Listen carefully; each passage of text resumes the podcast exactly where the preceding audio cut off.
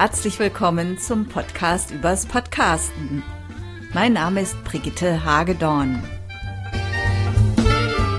Ich hoffe, Sie waren in der letzten Folge nicht zu irritiert von der Stimme am Mikrofon. Das war nämlich die Pottwichtel-Episode und für mich am Mikrofon war Sebastian Mücke vom Urlaubspodcast. Vielen Dank dafür an Sebastian. Und Sebastian hat ein ganz wichtiges Thema für Podcaster angesprochen. Wie mache ich einen Podcast bekannt? Und ich möchte heute dieses Thema gerne nochmal aufgreifen. Als erstes nannte Sebastian die sozialen Netzwerke. Das ist tatsächlich die einfachste, schnellste und preiswerteste Möglichkeit, auf seinen Podcast hinzuweisen, auf die einzelnen Episoden hinzuweisen. Und häufig sehe ich, dass Podcaster, die sowieso schon eine große Fangemeinde oder viele Follower haben, auch sehr hohe Downloadzahlen haben.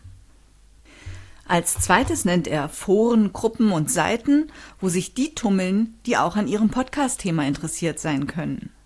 Hier kann man sehr gut auf seinen Podcast hinweisen und neue Hörer gewinnen. Ich habe damit schon gute Erfahrungen gemacht.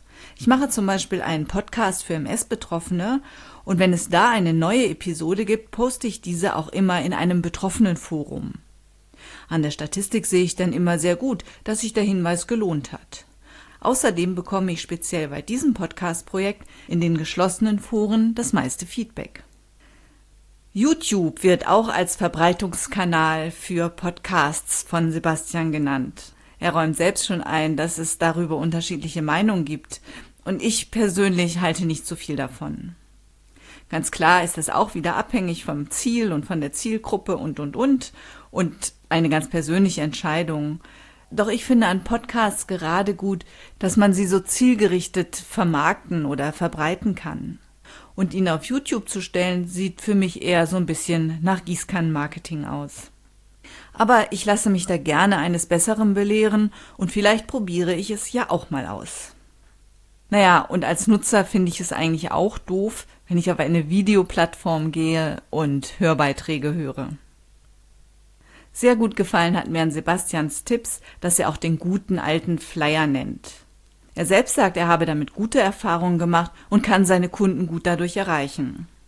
Da Podcast hören noch nicht so verbreitet ist wie Radio hören oder Fernsehschauen, finde ich diesen Weg auf einen Podcast hinzuweisen ganz wichtig. Auch hier ist es natürlich eine Frage der Zielgruppe. Vermute ich meine Hörer sowieso aktiv im Netz, ist es vielleicht überflüssig. Doch sind meine Hörer vielleicht gar nicht so internetaffin, dann ist ein Flyer ein wichtiges Instrument, um auf meinen Podcast hinzuweisen. Ich habe damit auch schon gute Erfahrungen gemacht und auf dem Flyer oder einer Karte gibt es außerdem die Möglichkeit, gleich noch zu erklären, wie das geht mit dem Abonnieren. Was man meiner Meinung nach nicht vergessen sollte, ist einen Podcast in den Podcast-Verzeichnissen anzumelden. Oh, das ist doch klar, werden Sie vielleicht sagen. Aber meine Erfahrung ist eine andere. Sie sollten Ihren Podcast auf jeden Fall bei iTunes, bei podcast.de und bei Podstar anmelden. Mehr dazu habe ich kürzlich auf meinem Blog geschrieben und dieser Artikel wird natürlich in den Show Notes verlinkt. Überflüssig ist es vielleicht zu sagen, dass man die URL des Podcasts auch auf Visitenkarten vermerken kann und er natürlich von der eigenen Homepage verlinkt sein sollte. Großartig ist es aber auch, wenn andere Webseitenbetreiber auf ihren Podcast verweisen, ihn sogar einbinden. Ich spreche jetzt nicht von Linktausch oder so, sondern von realen Kooperationen. Gerade im Non-Profit-Bereich sehe ich da gute Möglichkeiten. Der Podcaster gewinnt neue Hörer und die Organisation, der Verein oder was auch immer bietet den Besuchern seiner Webseite einen weiteren Kanal, um sich zu informieren. Als Beispiel muss wieder mein MS-Podcast herhalten. Der Landesverband der Deutschen Multiple Sklerose Gesellschaft in Berlin hat zum Beispiel für meinen Podcast einen eigenen Menüpunkt eingerichtet. Und ich habe nicht nur neue Hörer gefunden, sondern auch neue Interviewpartner. Ein anderes ganz schönes Beispiel betrifft meinen Mauerfall-Podcast. Der ist nämlich nicht nur im Netz zu hören, sondern auch mit der App Audio Guide Me. Das finde ich großartig, weil so der Podcast aus dem Internet an die Orte des Geschehens kommt. Und es bringt natürlich auch Hörer. Auch solche Aktionen wie das Pottwichteln kann neue Hörer bringen.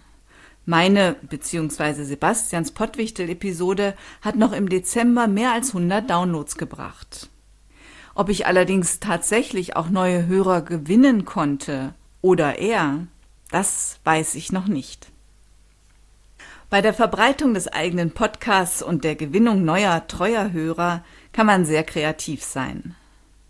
Klar, dass das auch alles neben der Podcasterei Zeit kostet. Man braucht schon einen langen Atem und Sie sollten die Social-Media-Kanäle nicht nur als Verbreitungskanal sehen. Hier lässt sich auch gut Kontakt zu den Hörern aufbauen und es lässt sich, wie Sebastian das auch geschildert hat, eine Facebook-Seite oder ein Twitter-Account nur für das Podcast-Projekt einrichten. Und kommen hier die ersten Reaktionen, motiviert das ungeheuer zum Weitermachen. Ich plädiere allerdings dafür, Klickzahlen sind nicht alles. Wichtiger ist es, die richtigen Hörer zu erreichen und treue Hörer zu gewinnen. Dabei wünsche ich Ihnen viel Erfolg und sicherlich wird dieses Thema immer mal wieder hier auftauchen. Vielleicht senden Sie mir auch eine Sprachnachricht zu Ihren eigenen Erfahrungen oder hinterlassen einen schriftlichen Kommentar. Per E-Mail erreichen Sie mich auch und zwar über hagedorn.audiobeiträge.de. In der nächsten Episode werde ich Ihnen Bernd Gerob vorstellen. Sein Podcast heißt Führung auf den Punkt gebracht und Bernd Gerob ist der Meinung, dass Podcasts in diesem Jahr boomen. Über beides möchte ich mit ihm sprechen. Ich freue mich sehr, wenn Sie dann wieder dabei sind. Eine gute Zeit bis dahin wünscht Ihnen Brigitte Hagedorn.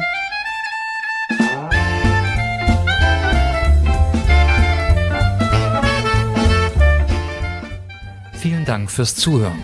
Sie hörten eine Produktion der Werkstatt für Audiobeiträge www.audiobeiträge.de